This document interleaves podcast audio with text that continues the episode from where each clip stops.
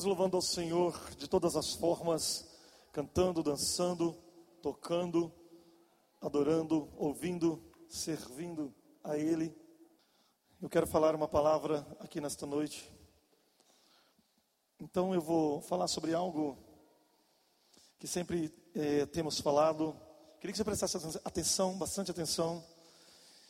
Eu é, creio que nós temos é, vivido tempos diferentes eu nunca acreditei, eu não acredito, igreja, em, em coincidências ou esforços é, para que tenhamos resultados, no sentido de que muita gente que serve ou não serve a Deus tem, esforça ou não esforça. Muitas pessoas, eu quero dizer que é, o esforço ele precisa estar né, ligado, precisa estar conectado com aquilo que de fato é algo grande de Deus na sua vida, aquilo que corresponde com o que Deus tem na sua vida.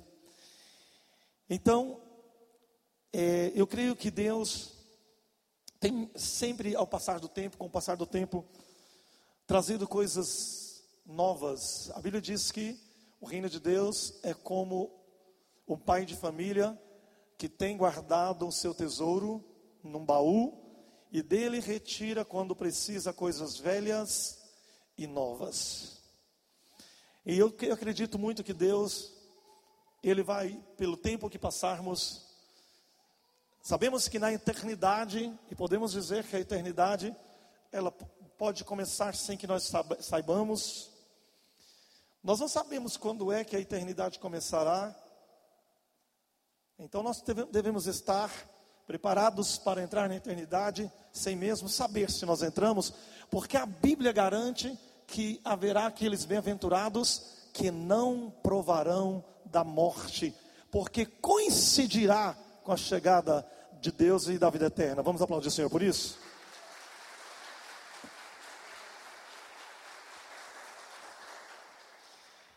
Então eu quero falar, eu vou dizer algo aqui que eu escrevi há algum tempo. É, na verdade, é, é uma palavra que eu tenho vivido muito na minha vida, nas nossas vidas. E eu queria falar para você é, sobre os prisioneiros de uma prisão. É uma prisão estranha, porque dentro dos seus muros existem montanhas, rios, madrugada, pôr do sol, chuva. Há nessa prisão pássaros, doenças raras, doenças passageiras. Existem dramas, melodramas, existem histórias. A prisão não tem nome, mas ao longo dos anos, os seus presos criaram um nome para esta prisão. E este nome pegou, ou seja, esse nome ele é, colou, vamos dizer assim no português, claro. Então eles chamaram essa prisão de vida. E aí Ninguém ganha liberdade nessa prisão simplesmente por bom comportamento. Nesta prisão, nesse local, todos estão condenados a morrer. É por isso que, então, com grande paixão e urgência, nós que estudamos, que cremos no reino, que lemos, aprendemos todos os dias, mesmo os mais bem instalados na terra, que habitam nesta prisão, assim como eu, precisamos com urgência descobrir de como nos livrar desta prisão. A história de nossa prisão está cheia de lendas, cheias de tentativas de fuga, cheias de conselhos de especialistas em fuga, mas a vida nessa prisão, ainda quase que do mesmo jeito, há milhares de anos, continua, o que significa que a maior parte dos presos desta prisão nem sabe que estão na cadeia. Mas agora, com a chegada do reino, uma oportunidade incrível se apresenta, uma oportunidade historicamente ordenada, preparada, para que então esta oportunidade de mudança pudesse ocorrer em determinado momento, uma oportunidade escrita no código do DNA, do DNA do nosso universo, desde a criação da promessa de Deus. Então, uma fresta se abriu na porta da prisão e permitiu, neste momento, a entrada de um raio de luz que pudesse é, dar aos prisioneiros a es, um fio mínimo que seja de esperança. Considere que esta palavra seja então a descrição desta luz que chegou no nosso meio. Pode aplaudir o Senhor por isso.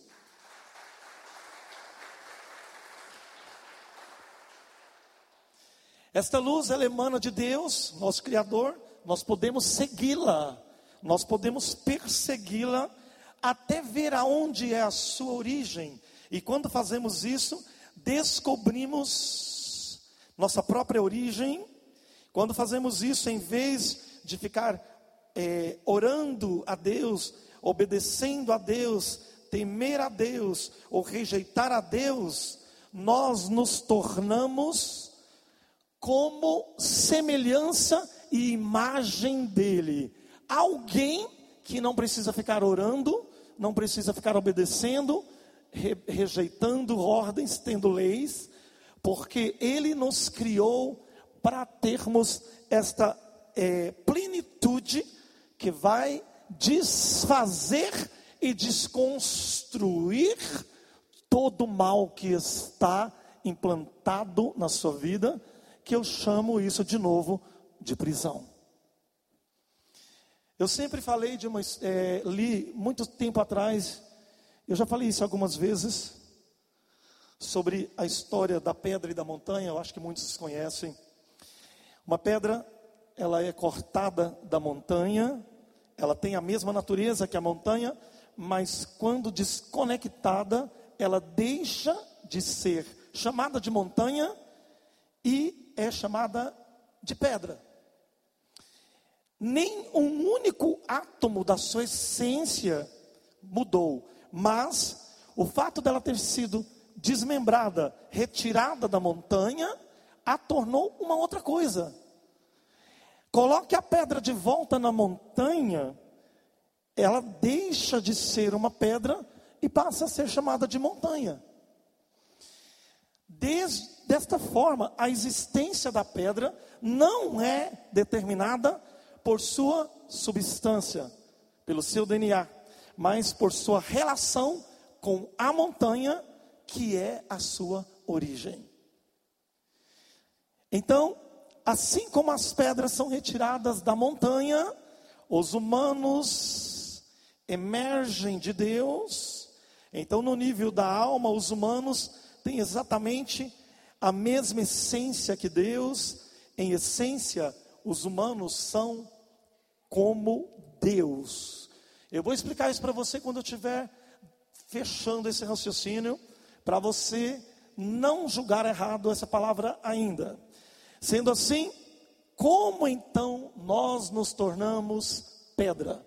Por que, que nós somos, é, a palavra de Deus de uma, fala de uma força negativa, ou seja, chamamos isso, e é claro, não chamamos por acaso, mas todos os anjos caídos foram apelidados ao longo da história por vários nomes, e a Bíblia dá alguns nomes.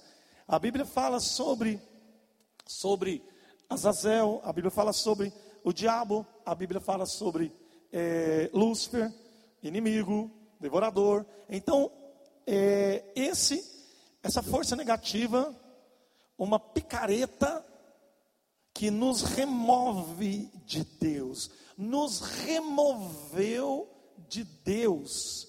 É por isso que tanta coisa está é, é, confrontando, se colidindo com algo que pertence a tão grande poder e projeto. Parece que não pode ser tão grande, tão poderoso, tão justiça, se nós vivermos como essa pedra, não bate muito com a essência de ter poder, autoridade, majestade e domínio sobre a terra. Essa força tem um nome estranho, mas você estará bem familiarizado com ele, até que você entenda o que Deus está falando com você nesta noite. Ela é chamada também de a, é, a força de ser só para ti, de receber só para si, fazer só para si. Você pode chamar isso de ego, de orgulho. O diabo ele vai entrar, ele entrou, mas ele o projeto dele é entrar para fazer com que aquilo que era essência junto com Deus passe a ser algo quase também inimigo de Deus. Imagina você que o projeto dessa força negativa do diabo é fazer com aquilo que faz parte da partícula, que é uma partícula de Deus, da essência de Deus, se torne inimiga de Deus. Esse é o grande projeto do diabo, um estado que virtualmente todos nós habitamos todo o tempo, que é de abrir mão da essência de Deus para alimentar o nosso ego. Não vou fazer parte porque não preciso, eu não vou porque não quero ser humilhado, eu não perdoo porque eu sofri muito. São várias picaretas usadas para nos tornar quem nós nos tornamos. Prisioneiros de uma prisão chamada vida, que conclui num julgamento, encerrando-nos numa prisão, e esse julgamento termina com, a, com uma condenação eterna que leva o homem para o cemitério. Eu creio que quando Deus planejou fazer tudo isso, Ele não imaginava, quer dizer, quando Deus planejou fazer tudo isso, Ele imaginava, sim, que haveria sempre pessoas ligadas, conectadas, para que não fossem deterioradas, pessoas que não precisassem experimentar de todo esse mal que você vai perceber que ele invadiu a nossa vida. Certamente Deus, quando ele fez o homem, ele previa que alguém, em algum momento, ou talvez não, não, não, não todos os momentos, mas que haveriam é, é, é, pessoas que continuariam se tornando Monte Santo do Senhor, montanha, faz parte dele, da essência, pessoas que se não conseguiu chegar aqui por causa da cultura, da religião, de como foi criado, do acesso à informação e de não conseguir distinguir a verdade da mentira, pode ser que chegou aqui como pedra, mas que por curiosidade e espírito de justiça quis se tornar de novo montanha. Quando estão entendendo, diga amém.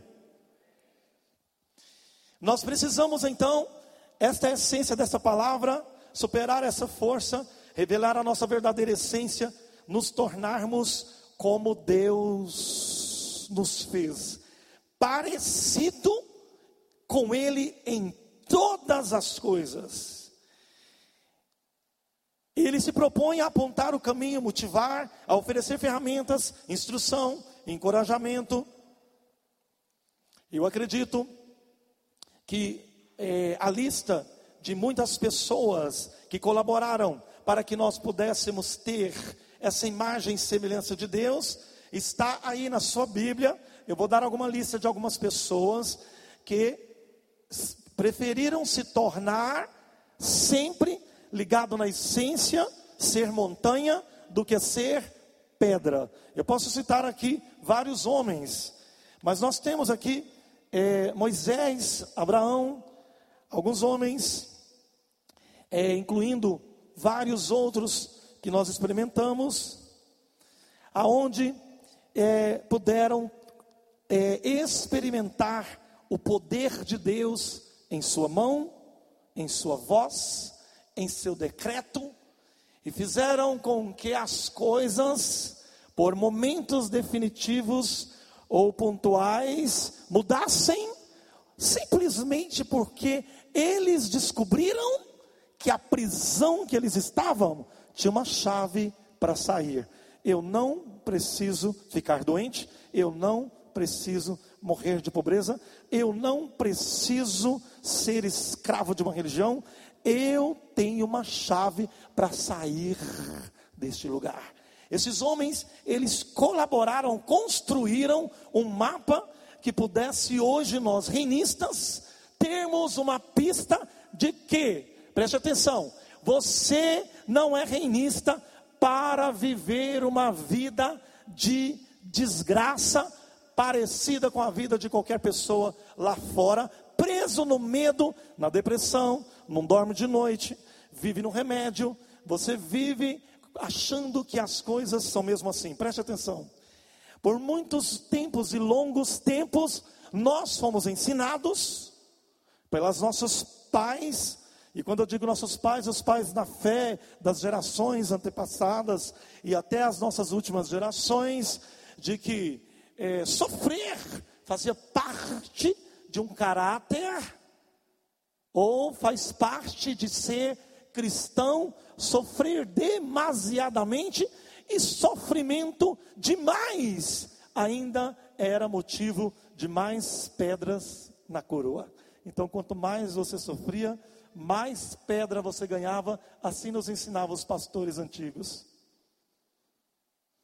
É como se nessa prisão, além de sermos colocados, também éramos instruídos. Nós é, fomos, por todo esse tempo, ensinados a fazer com que, ensinados a fazer com que é, a nossa é, verdadeira essência em servir a Deus era fazer parte da perda, não ter oportunidade, viver debaixo da depressão, viver debaixo do sofrimento em toda a sorte que você imaginar. Mas eu quero falar para você uma coisa: a palavra diz que todas as vezes que nós fomos lançados nessa prisão, todas as vezes que nós é, estamos nesta prisão, ou temos consciência de que esta prisão existe, nós culpamos a religião, os governos.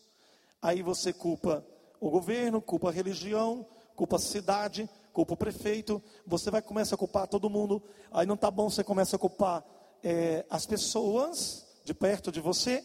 E aí então nessa prisão você começa a é, é, é depor, fazer uma delação contra as pessoas que te levaram para aquela prisão.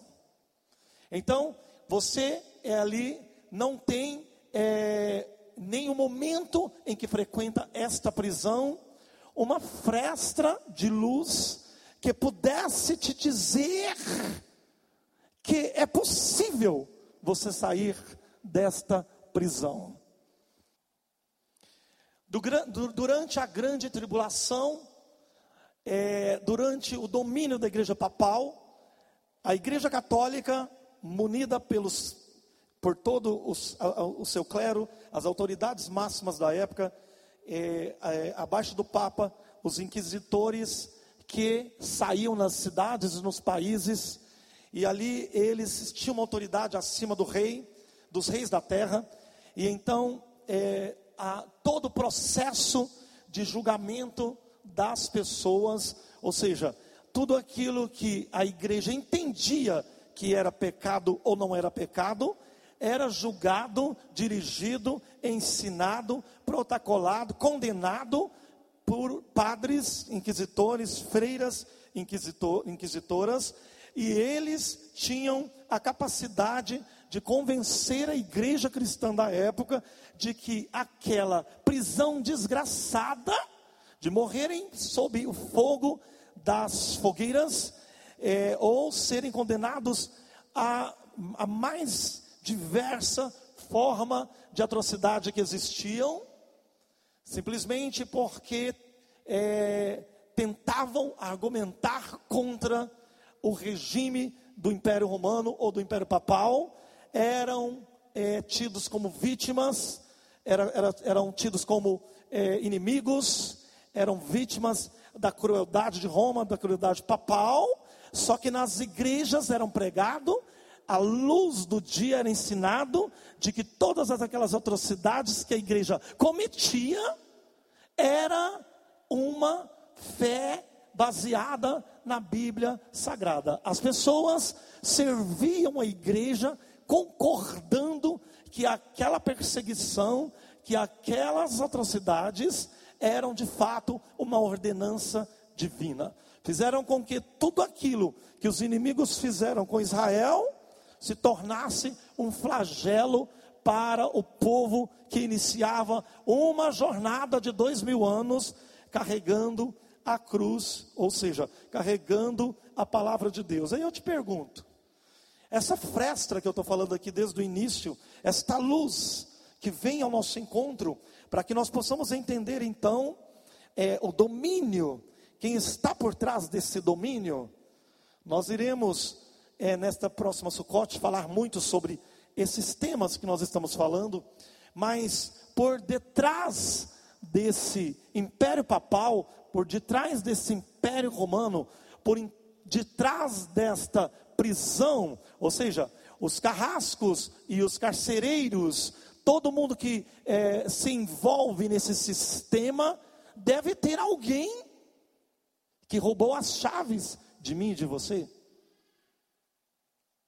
Deve ser estudado, nós devemos compreender que essa prisão, de levar a sua vida na miséria, os seus 100 anos de vida, de levar a sua vida debaixo de tudo que é tristeza, é, que é pobreza, que é, é perdas, que é, é, todo tipo de sofrimento que você quiser imaginar, nós devemos é, estudar, nós devemos colocar a nossa mente em quarentena e focando, focar no que traz, o que trouxe este mal para dentro desta prisão chamada vida e que tem feito, inclusive, o povo de Deus concordar com essa prisão.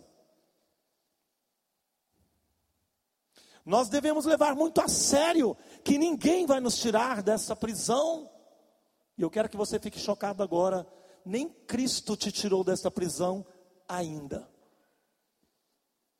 Nem Cristo foi capaz ainda de levar sobre si as enfermidades que ele prometeu que levaria. Quantos irmãos, quantos amigos, crentes fiéis morreram salvos, sim, mas sem experimentar a vida fora dessa prisão. Quantas pessoas viveram uma vida de flagelo, escravo de muitas coisas e que não experimentaram viver fora dessa vida, dessa prisão? A luz que banha a escuridão, que traz a revelação, a luz, a fresta que quer nos ensinar, então, que é a picareta que nos tira da essência verdadeira, são segredos milenares de Deus que ficou escondido, guardado, talvez não só pela vontade de Deus, não. A vontade de Deus não foi criar um Éden aonde os homens já foram criados, nasceu sofrendo, nasceu perdendo, nasceu morrendo. Deus não teve essa ideia. Quem teve essa ideia foi um inimigo de Deus. Então, quando você dá moral para essa fresta de luz, que de repente começa a entrar dentro da sua prisão,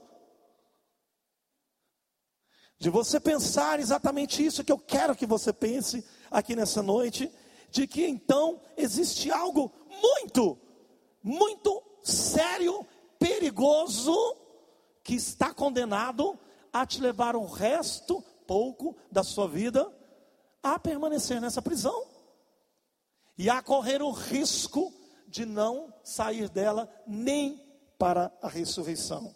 Diga assim, ó, a luz do sol que invade a escuridão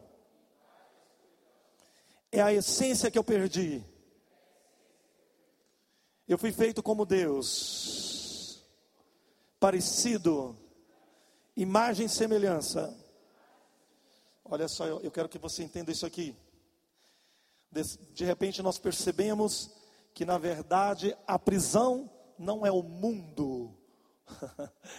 De repente nós, quando começamos a entrar no reino e a conhecer os mistérios do reino, nós começamos a perceber que é, a prisão não é o mundo. Porque nós somos ensinados também dentro da religiosidade que o mundo é que nos prendia. Conforme fomos levados a crer que meramente é uma prisão, pode ser uma prisão com acesso, é, você pode estar preso é, com acesso a muitas regalias, você pode estar preso numa religião, você pode estar preso numa falsa ideia de que você é abençoado, numa falsa ideia de que você é educado, numa falsa ideia de que você é salvo. Mas todas essas coisas não deixam de ser uma prisão, cujos muros são sempre e permanecerão sendo sempre os muros levantados por Azazel. Você acha que o mundo onde você, as pessoas vivem, a escravidão, nós tínhamos uma visão de que a pessoa lá do mundo, o mundão, o mundanismo, é uma prisão.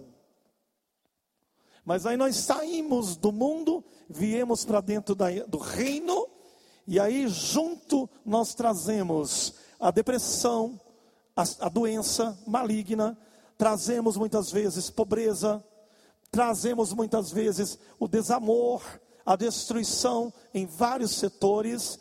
Então, tudo que era ruim no mundo, nós travestimos isso e trazemos para dentro de algo que deve, deveria não, deve ser diferente. A partir do momento que você entrou e descobriu que nós estamos numa nova dimensão, está faltando alguma coisa para que você, dentro dessa perspectiva de ser alguém que as coisas na sua vida funcione, a sua palavra, a sua previsão, a sua oração, a sua cura, as coisas que é, estão determinadas para que você viva, vai desenvolver e se movimentar, seja por que meio ou intermédio que Deus quiser, mas é necessário que você, através dessa fresta, de acreditar que você está dentro do reino, mas você não está vivendo ainda aquilo que o reino já te deu, aquilo que o reino te garante, porque ainda tem alguém que está prendendo a sua mente, que está prendendo o seu pé, está prendendo o seu cliente, está prendendo o seu fornecedor, está atrapalhando o seu advogado, está na mesa do seu juiz, está na palavra do seu médico. Tem alguém que está junto com você, infiltrado na sua vida de reinista. E eu quero um aplauso para o Senhor com isso.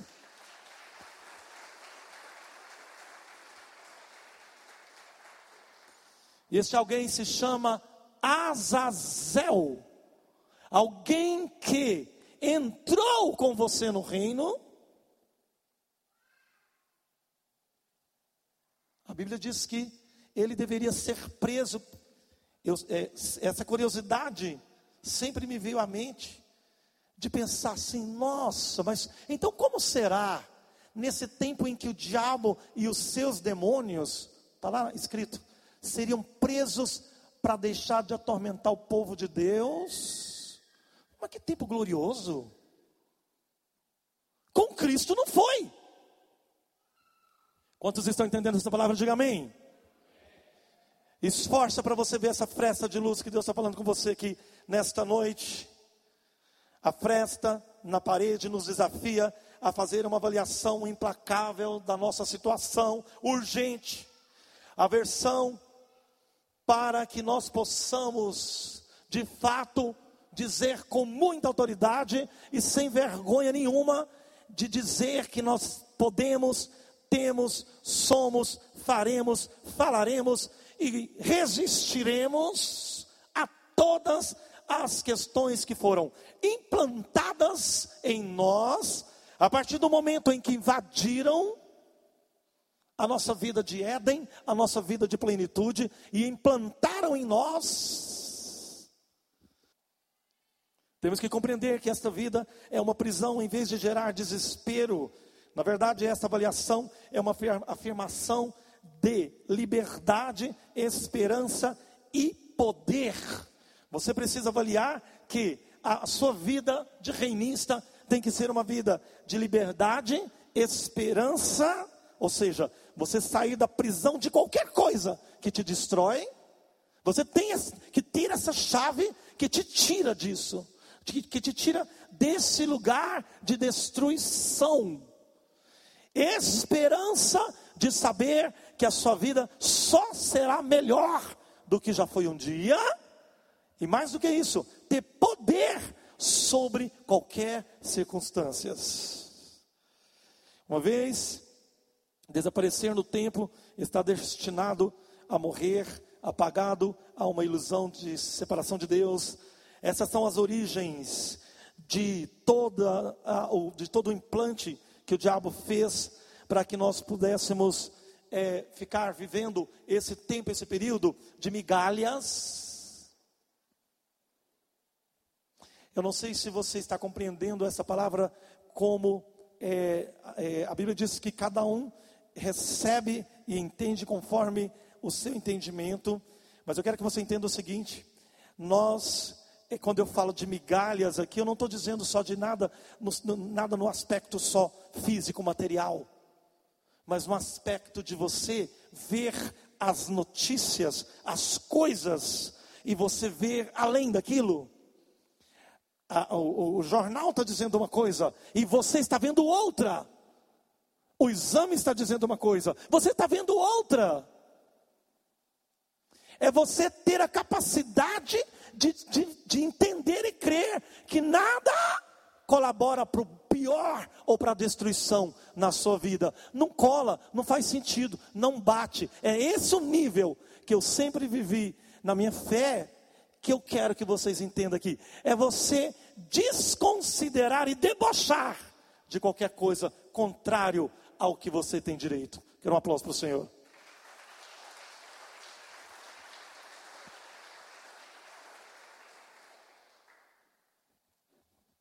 Essa jornada para você se tornar como Deus deve se tornar mais do que uma ideia intrigante, deve se tornar uma compreensão que invade as suas células. Já falei muito sobre isso aqui, DNA, o DNA da bênção e o DNA da maldição.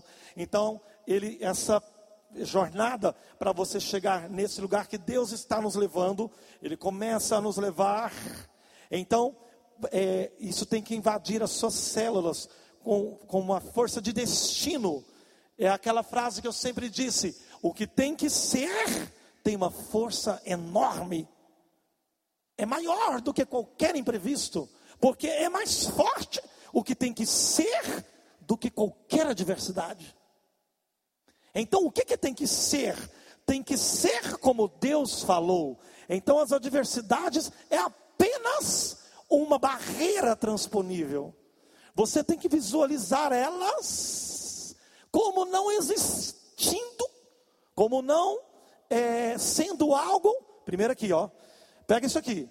Deus ele não quer, ele nunca quis que você passasse a sua vida sofrendo.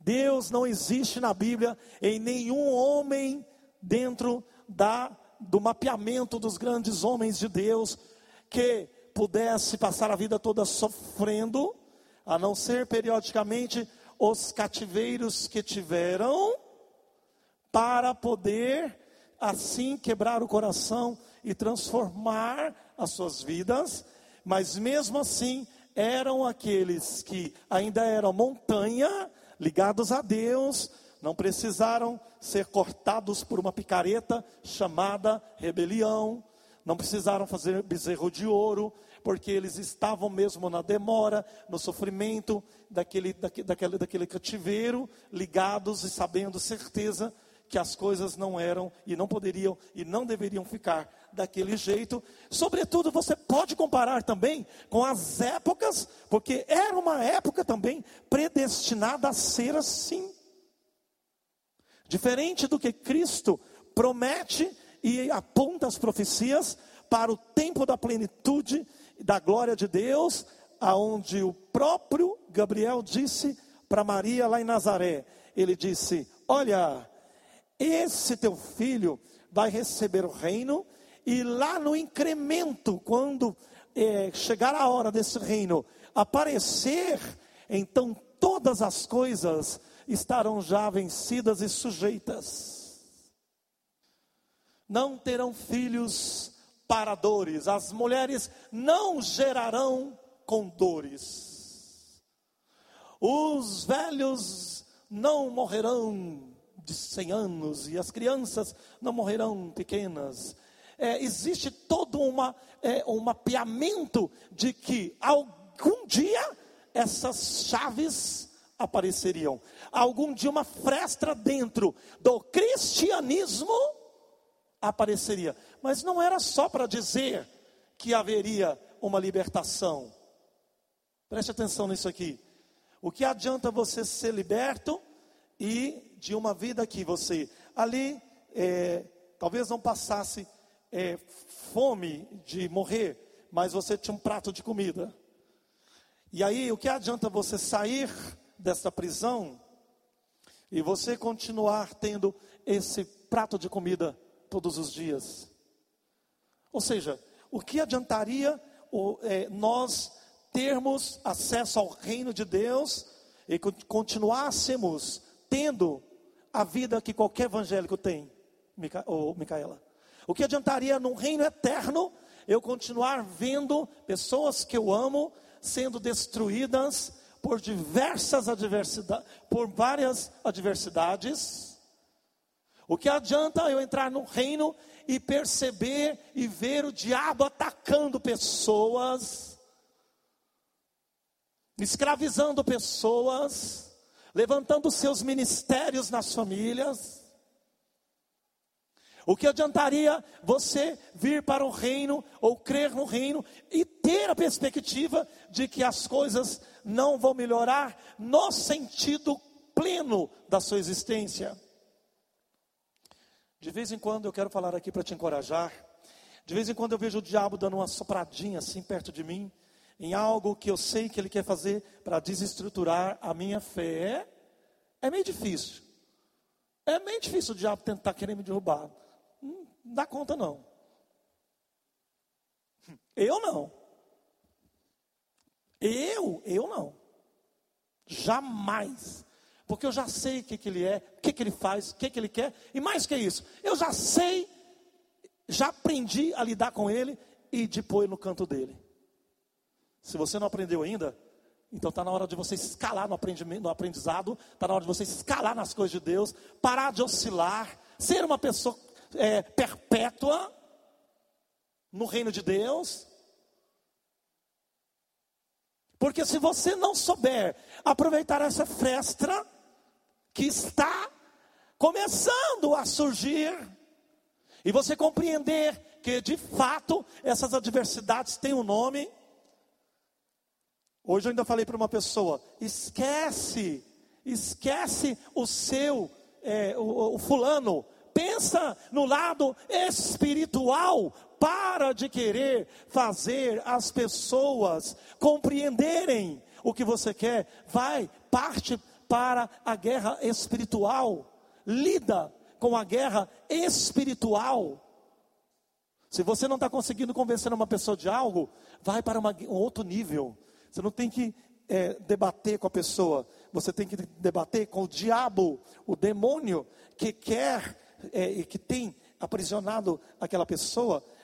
Você tá, é, não tem que ficar debatendo, é, ficar é, é, fazendo e meditação, yoga, para poder ter paz. Não, não. Você tem que descobrir qual que é o diabo que mexe nessa área na sua vida, para você liquidá-lo, prisioná-lo, para você imobilizá-lo. E você vai ver que quando você visitar um oncologista, ele vai te passar omeprazol para você tomar.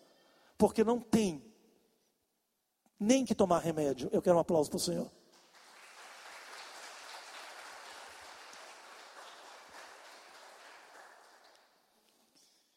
Quantos estão entendendo essa palavra? Diga amém.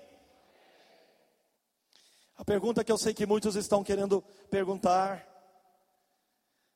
se a fuga de toda essa escravidão é um processo tão natural, é possível?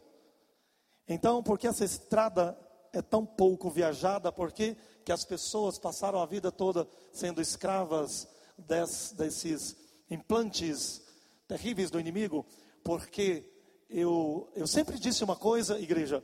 Eu acho que nem o ser humano, que é ser humano, ele não quer. Você veja bem, você viu aí Deus falando aqui, né? Eu vou falar aqui, porque esse palco, esse púlpito, nunca foi e nunca será púlpito como das Babilônias, de ficar fazendo política aqui em cima, mas eu posso usar exemplos do que eu quiser aqui em cima, que eu vou dar agora. Você veja que tem pessoas que elas não aceitam perder. Outras sim. Por exemplo, cabe aqui dentro do que eu vou ensinar para vocês. Tem pessoas dentro da política que quando eles perdem, eles vão embora, eles vão ficar de boa, eles vão trabalhar, quem sabe, né? Daqui quatro anos eu consigo de novo.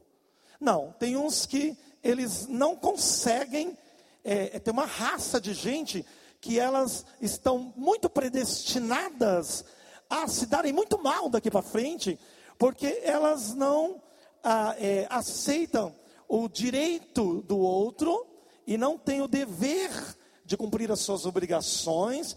Portanto, então, quando elas perdem, elas querem usurpar o direito do outro. Como nós vimos aquela tragédia em Brasília, dia 8 destruindo os dois palácios, os três poderes lá em Brasília, daquela forma tão animalesca, tão é, demoníaca, né?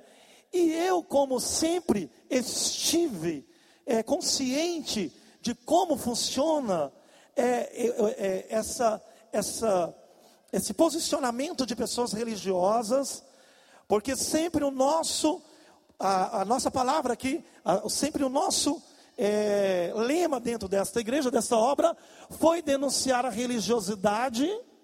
Portanto, é, as pessoas cantando hinos da harpa e quebrando vidraças, rasgando tapetes, destruindo relógios ganhados pelo rei no século XVIII.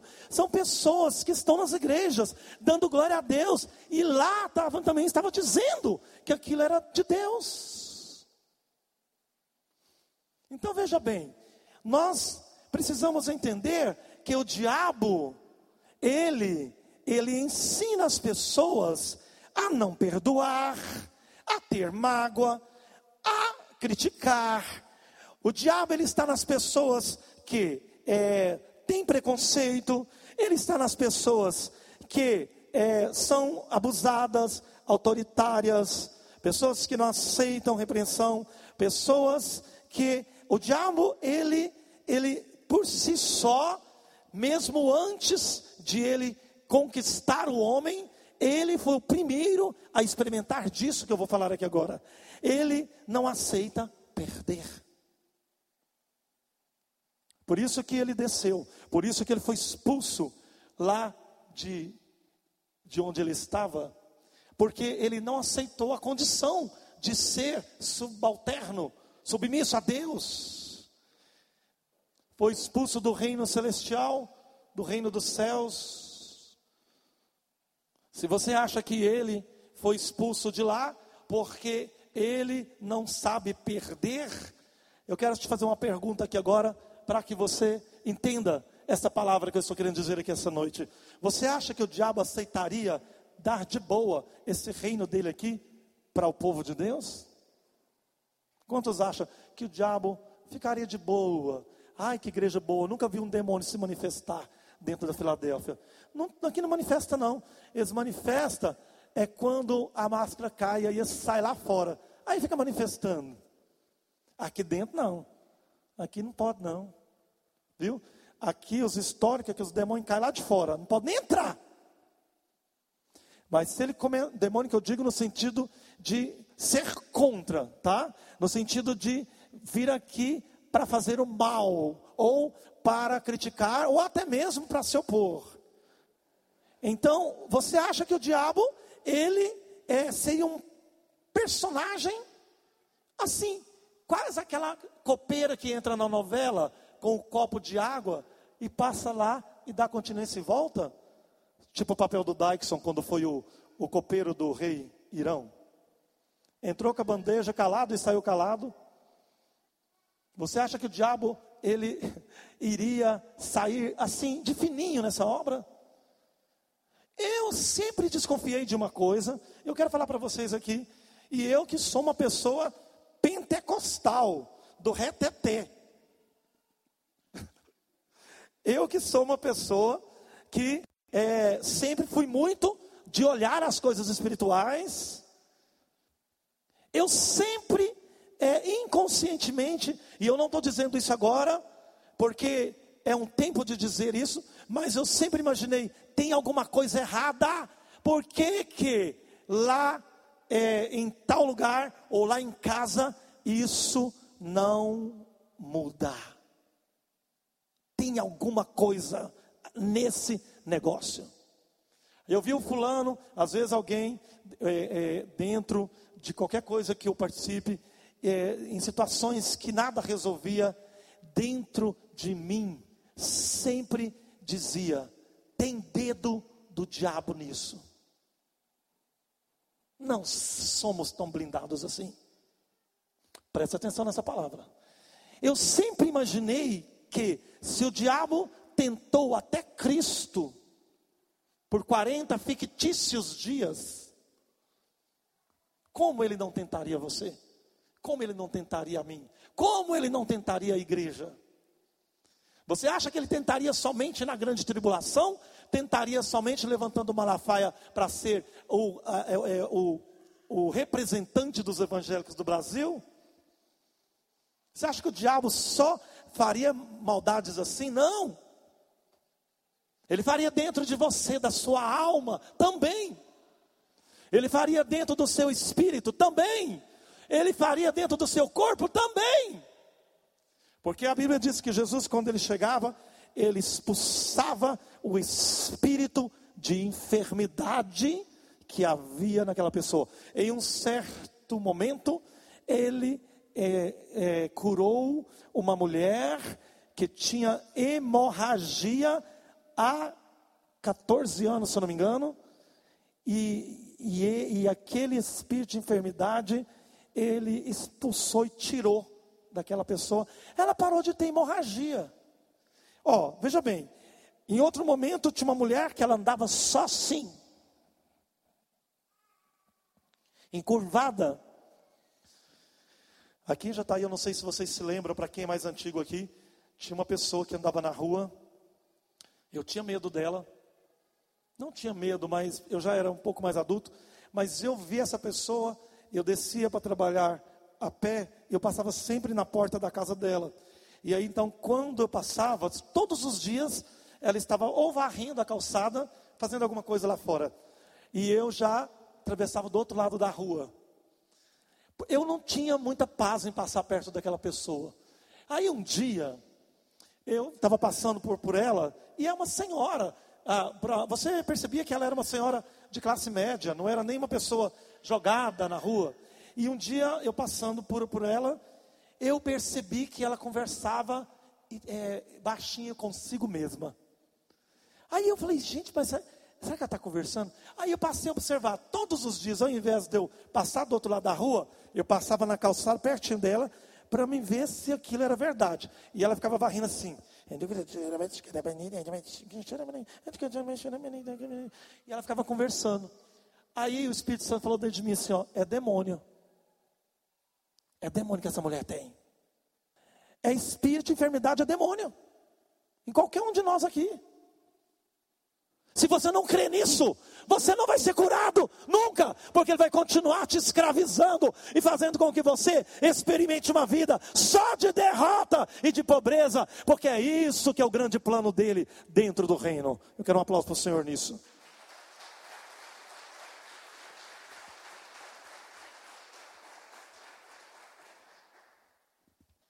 Então, de agora em diante, eu quero que você saiba eu já aprendi isso, porque eu já sofri disso. De vez em quando, quando alguma coisa começa a acontecer de errado comigo, eu já começo, eu tenho medo antigamente, porque tem uma coisa, igreja. Se você daqui para frente não for como Moisés, Elias, Paulo, se você não começar a usufruir do poder de Deus que, que é natural dentro de você, você é, vai ter sérios problemas porque o que eu vou falar aqui agora também pode ser um absurdo, mas a oração não tem resolvido, não tem curado as pessoas. Um dia uma pessoa estava querendo fazer uma viagem comigo, não faz muito tempo isso. Só que a pessoa ela trabalha, é, obviamente tem o seu tempo é, respectivo de férias. Então a pessoa queria fazer muito aquela viagem comigo, mas as férias dessa pessoa faltava ainda quatro meses para vencer. E o patrão dessa pessoa é um patrão que é assim, toma lá, dá cá, e se sobrar me dá mais um pouquinho. E eu virei para a pessoa e disse assim: quem disse para você? Se você quer, você pode ir de férias ainda. Não tem como, porque ainda tem é, sete meses que eu tirei minhas últimas férias. Eu falei assim, então faz assim e assado. Não, mas só falta dois dias, não tem como eu conseguir isso. No meu trabalho, na minha função, é impossível fazer isso. Eu disse, vai e faça assim. A pessoa foi, no outro dia fez como eu falei, e quando foi meio-dia, é, mandou um áudio para o patrão dizendo: O senhor pode me adiantar as férias para me sair, para me passear? O patrão ou olhou a mensagem, mas não clicou no áudio, não quis ouvir. Aí quando foi meio-dia, o cidadão ligou para mim. Hein, e aí? Até agora não. O chefe lá, ele olhou a mensagem, mas ele não ouviu. Eu disse, mas ele vai ouvir. Até quatro horas ele vai te falar. Quando foi 3h55, o patrão dele mandou a mensagem para ele. Ele disse que ficou até com medo de ouvir a mensagem. O patrão dele, não pode ir. Fala, mas que dia que é? Não, é amanhã. Eu até imagino essa pessoa, de tão medorreia que ela é, o, a, a, o que, que ela não passou. E o patrão falou, não pode ir. Ficou tranquilo. E no outro dia o RH falou para ele, podia ir, pagou as férias dele. E ele viajou comigo. Foi, voltou, está firme e forte. E agora ainda recebeu uma proposta de trabalho ainda melhor do que essa. Só que o que, que quer dizer com isso aqui? Você pode pensar que é uma coisa banal, né? Não, não. Você sabe o que, que é isso aí? Nós precisamos ter domínio. Nós somos um povo santo. É nós que temos que dominar. É nós que temos que escolher. Você trabalha para alguém 24 horas por dia, você só sai de férias quando o seu patrão quer, do jeito que a sua empresa quer, não sei o quê. Uma vez uma pessoa ligou para mim chorando, dizendo que o seu chefe estava querendo demiti-la, e eu disse assim: ah, ah, ele vai sair, você não. E o chefe saiu e a pessoa está lá até hoje na empresa. Está aqui dentro, sentando, me escutando agora. Se quiser me desmentir. Sabe por quê? porque é o domínio, é isso que eu estou dizendo. É quem manda é você, não é as pessoas. Quem manda é nesse nível que eu quero que vocês cheguem. É você que. Agora tem uma coisa. Para você compreender isso, viver isso, você precisa se alinhar com Deus, você precisa ser sempre perpétuo com Deus, você precisa ter o aval de Deus, porque Deus sim, Ele sabe em quem Ele pode confiar. Ele sabe que você vai estar aqui daqui três anos. Ele sabe que você vai estar aqui, esteve aqui na hora da guerra. Ele sabe que você está aqui em todo o tempo. Porque ele sabe que você crê mais na verdade do que nos fatos. Que você não importa com as guerras, com as coisas. Que você está ligado na verdade da palavra e do reino de Deus. Eu quero um aplauso para o Senhor.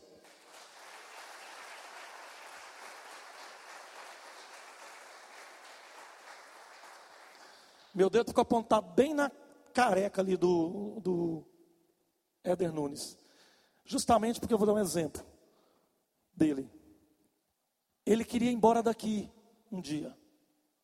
Chegou a falar que ia, claro, tinha um motivo, não estava querendo ir embora, né? Graças a Deus não era por rebelião, por nada. E ele queria ir embora, fez toda uma preparação para ir embora. Aí Deus falou comigo assim: ó, fala para ele ir não, vai dar ruim. Aí eu cheguei nele e falei: não é para você ir não o que Deus tem para você, o que Deus quer fazer com você está aqui, não vai. Ele não foi, se deu bem. Amém, Micaela? Mas se deu bem, porque talvez se ele tivesse ido, muita coisa não teria acontecido de bom na vida dele, como tem acontecido. Não é não, Éder? Inclusive, os problemas que queria ir lá resolver, eu também disse para ele, os problemas se resolverão. Deus é maior do que você lá. Eu acredito que Deus é mais Deus lá, sem você. Se é que você me entende? Sabe aquelas pessoas que falam assim, não, vamos embora porque aqui eu não estou ganhando dinheiro. É mesmo que dá um tapa na cara de Deus assim, ó. Isso também é uma ideia do diabo. Estou encerrando, igreja. A cada, então, desse pó, eu queria que você entendesse isso. Se você, se você, olha isso aqui. Na verdade é que nós estamos destinados a nos tornar como Deus. Fomos feitos à imagem e semelhança dele e não temos parecido com ele em nada, inclusive na qualidade de vida. Inclusive na qualidade de vida. Mas fomos enganados, convencidos a nos tornar prisioneiros, posando como formigas indiferentes andando como se fôssemos muito pequenos. O diabo põe na nossa cabeça que a gente não é nada. O diabo coloca outra arma poderosa na sua mente e minha. Ele coloca na nossa mente que nós não somos nada, não podemos, que Deus não está nem aí para nós. Quem é nós? Quem sou eu? Ele também põe isso. Ficamos saltando para frente e para trás, entre ações e reações porque o diabo, ele planeja todas as coisas, nós nos tornamos marionete. Então ele está confortável porque ele sabe que você nunca pensou que poderia sair dessa prisão de é, mobilizar o carcereiro, tomar a chave do bolso dele e sair cantando saltitante, feliz. Ele nunca te deu essa ideia, ele não permitiu que você pudesse ter a chave do cárcere. Ele fez com que você achasse que era Deus, inclusive, que estava te permitindo estar ali. Até começarmos a compreender este potencial, ficaremos deitados com indiferença nos colchonetes da nossa prisão, achando que o cristianismo é mesmo assim, é Deus longe e o diabo muito presente passamos mais tempo sofrendo e perdendo do que usufruindo daquilo que o cristianismo garantiu. Saúde, o melhor da terra, bendita onde entra, onde sai, reconhecidos, respeitados. De acordo com a Bíblia, o homem foi criado à imagem de Deus. Preste atenção. Lendo a Bíblia, o homem foi criado à imagem de Deus, a imagem de Deus o homem foi criado. Viu? Ó, está nos ensinando que não existe palavras. A Bíblia sempre nos ensinou que ela não contém palavras supérfluas. Ou seja, nada que está escrito na Bíblia é em vão. Nós precisamos levar a sério essas coisas. Então, é, é, sendo assim, por que a repetição? Olha só, essa repetição ela instiga deve nos instigar a pensar, pelo menos. Não deixe isso escapar. Você foi criado à imagem de Deus. Ela disse: Você foi criado à imagem de Deus. A imagem de Deus o criou. Duas vezes ele fala. Ou seja, é, a semelhança e imagem. O homem foi criado à imagem de Deus, a imagem e semelhança de Deus, o homem foi criado. Você tem a mesma essência e, portanto, o mesmo potencial que Deus para fazer como ele faz aqui na terra. Ele disse: se você estiver ligado nessa verdade, tudo que você ligar aqui na terra vai ser ligado, e tudo que você desligar também vai ser desligado. É mais ou menos assim. O que um homem de Deus quer, ele consegue. O que ele não quer, ele também consegue, porque ele desliga. Então, ele deu a deixa. Ele disse claramente em todas as palavras: somos nós que nos usamos. É o cristianismo apostatado da Babilônia que fez com que nós chegássemos assim no reino, tão somente tendo consciência de que existe um Deus que quer nos salvar. Meu Deus, nós já fomos poderosos um dia, nós já abrimos mar vermelho, nós já fomos grandes reis poderosos da terra, os reis vinham à nossa presença, nós tínhamos poder e glória em todo lugar. Agora fomos transformados simplesmente a mais uma religião que tem um Deus que quer nos salvar, como todas as outras religiões também o fazem. Não deixe isso escapar de você nessa noite, Neliane. Esse poder de você ter a capacidade de ligar e desligar. Amém? Você tem que usufruir disso. Nós precisamos ter consciência de que o diabo acampou de uma forma sutil. Tudo é implante. Você sabe o que é implantar? É uma ideia. Você vai lá, alguém fala com você, ele implanta, ele, como é que ele fala? Ele, a pessoa faz uma, é, fala com você e você compra aquela ideia. Seja um político, seja um filósofo, seja uma moda que vem, qualquer coisa. Isso é um implante. Não é um implante de chip, não. Isso é coisa para os religiosos. É um implante espiritual. Ele vai lá, sopra em você, faz toda uma, uma concepção, ele faz você é, é, é, ter, é, o, escolher o jeito que ele quer, para você pensar, servir a Deus. Então é tudo manipulação dele. Se você tem a mesma essência, portanto, o mesmo potencial que Deus, você está destinado a se tornar como Ele, no sentido não de soberania, mas no sentido de ser intocável e indestrutível, inclusive não morrer. Então pergunte a si mesmo: eu já sou como Deus? Será que Deus é parecido comigo? Será que isso é a imagem de Deus? E eu estou manifestando poderes divinos? Será que eu estou emanando poder por aí? Consigo curar doentes? Ou com a imposição de mão, ou com a palavra? Eu consigo me curar a mim mesmo?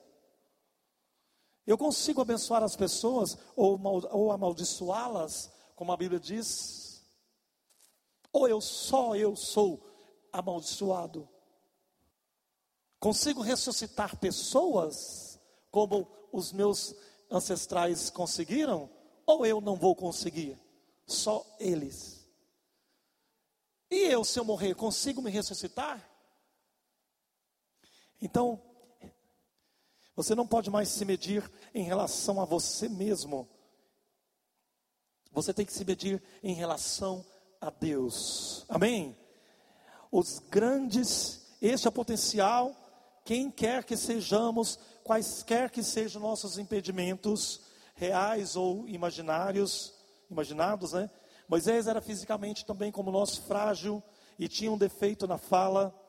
É, a grandeza não está reservada a, a, é, para os grandes, os grandes simplesmente são aqueles que se ergueram para ir ao encontro do seu destino.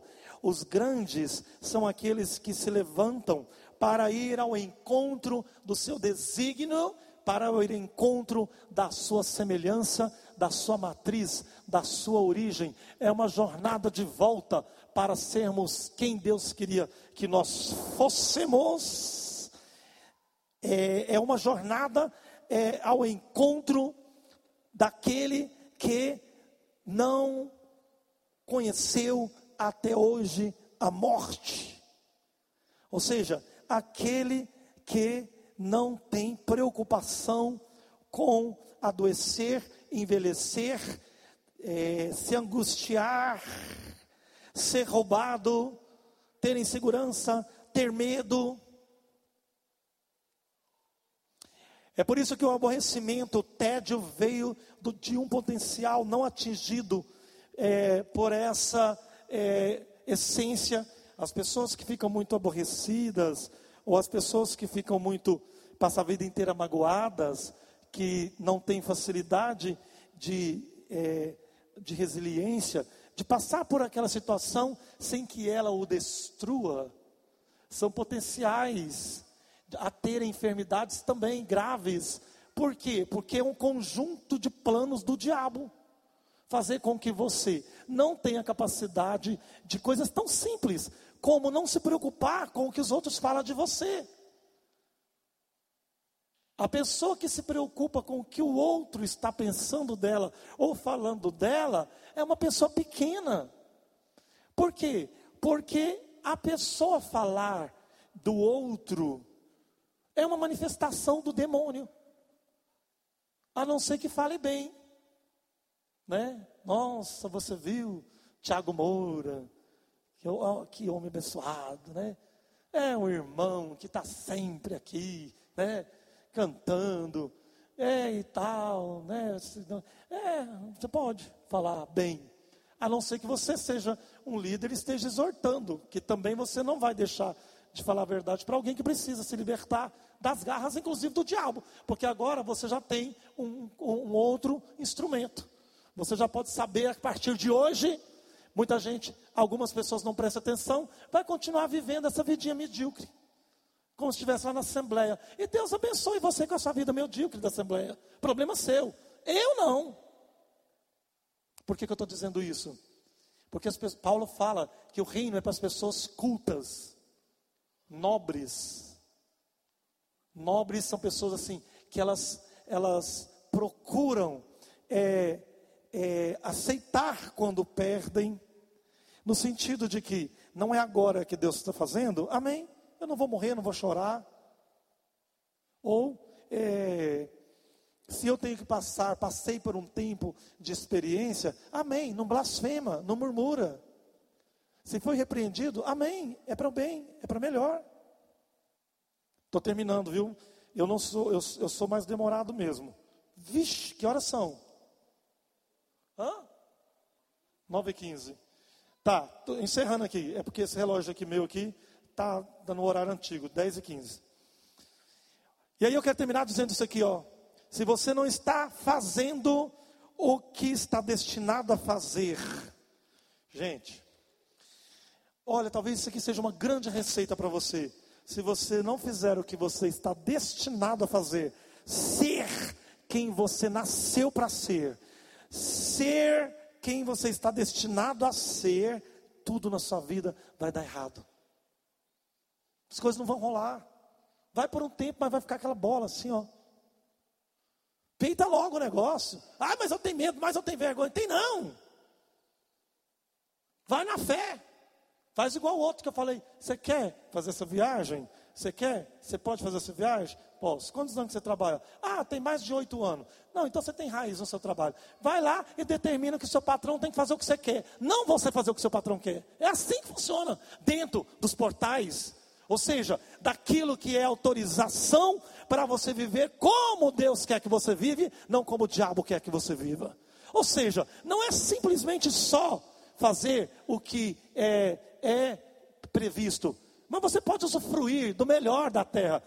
A terra tem um bom, o bom é o bem. O bem é o que? É você fazer o que está previsível. O que, que é o melhor da terra? É fazer o que você não podia. Porque o bom da terra está muita gente usufruindo por aí, mais do que você. Então, Se você não está fazendo o que está destinado a fazer, e cada pessoa está destinada a alguma coisa incrível, você nunca desfrutará de uma plenitude. Ou seja, se você não é possível ser feliz, na, no, né, é, se você não foi capaz de ser feliz na prisão, comecei essa palavra e estou terminando ela no mesmo lugar. Se você que foi levado a uma prisão, que deram o nome de vida, aonde você faz tudo que o sistema quer, no sentido até mesmo espiritual. Então, se você não está feliz, no sentido de que você é, não vai perder a sua qualidade de vida, porque você está nessa situação, qualidade espiritual com Deus, então provavelmente você tem um potencial para ter muitas é, conquistas e coisas incríveis. Você talvez será o primeiro a conseguir a chave para sair, porque todo mundo vai sair dessa prisão, todos irão sair dessa prisão, mas talvez muitos sairão dessa prisão, mas não experimentarão da liberdade que é ter uma vida sem contato com o diabo. Ou seja, você pode até ser, resolver um belo dia e amanhecer e dizer: Senhor, a partir de hoje, eu não sou mais escravo dessa doença. O Senhor não disse que o Senhor levou sobre si as minhas enfermidades? O que está que que tá rolando? Senta aqui. Senta aqui, ó. Senta aqui, Cristo. Ó. Senta bem aqui, ó. Vem cá. Eu estou te servindo a minha vida inteira. Eu tenho uma promessa. Eu pago um preço. Eu creio. Eu, eu, eu luto para te servir. Eu creio no Senhor. Estou na tua casa. O que está rolando? Não está dando conta de me curar, não? Fica de pé, igreja. Aproveite esta fresta de luz que está entrando na sua vida, igreja, e comece a se preparar para usufruir de coisas extraordinárias que Deus quer te entregar. Amém? Quero um aplauso bem forte para o Senhor.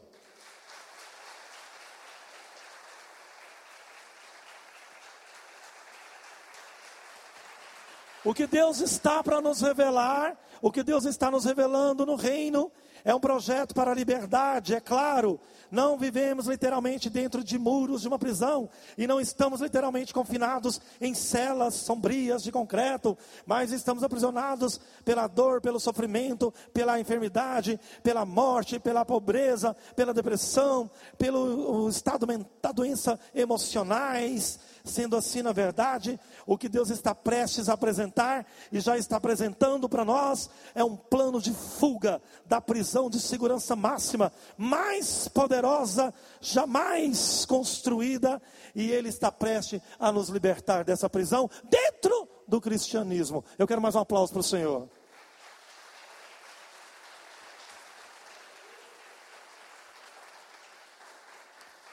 Glória a Deus.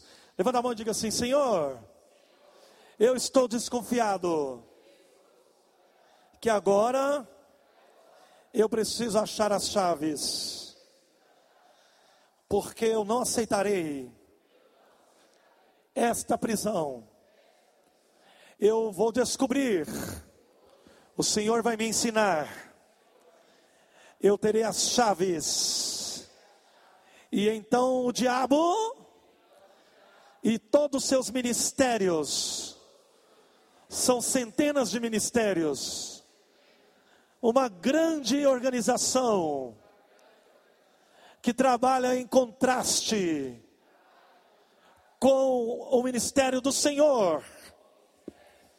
Eu estou descobrindo como desmantelar e vou conseguir ser intocável e usufruir de tudo, do melhor que tem na terra. Em nome de Jesus, porque Ele nos deu esse privilégio. E nós usufruiremos, porque está escrito que um novo sacerdócio voltaria na terra. Não de matança de carneiro, mas em Apocalipse diz que foi visto de novo a arca de Deus na terra entre os homens e um novo tabernáculo, um novo rito sacerdotal com os homens na terra. E eu quero fazer parte dessa transformação. E hoje eu já vou embora com um gatilho, com um instrumento, uma arma a mais. Estou bem convencido que muita coisa eu vou começar a dominar na minha vida. Em nome de Jesus. Um aplauso bem forte para o Senhor. Aleluia. Glórias a Deus. Amém? Que Deus abençoe e até o nosso próximo encontro em nome de Jesus.